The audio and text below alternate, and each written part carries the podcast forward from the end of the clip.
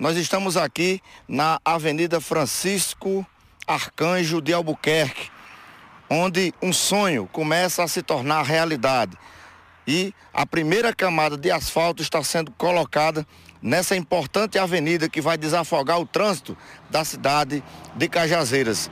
A Avenida Francisco Arcanjo, que interliga a rua João de Souza Maciel, centro da cidade de Cajazeiras, até a BR 230 uma obra do governo do estado, avaliado em quase 3 milhões de reais. Um quilômetro de asfaltamento na Avenida Francisco Arcanjo de Albuquerque, que começa a se tornar realidade, saindo do papel e sendo colocada a primeira camada de asfalto aqui na Avenida Francisco Arcanjo de Albuquerque é o progresso e o desenvolvimento, chegando na terra do Padre Rolim.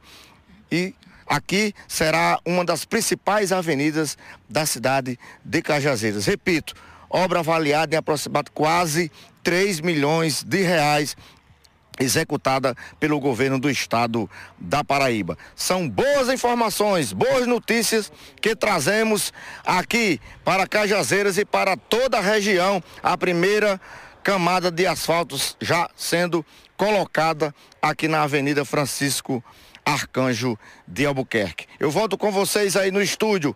Elmo Lacerda, secretário do Povo para a TV Diário do Sertão, na marca da exclusividade.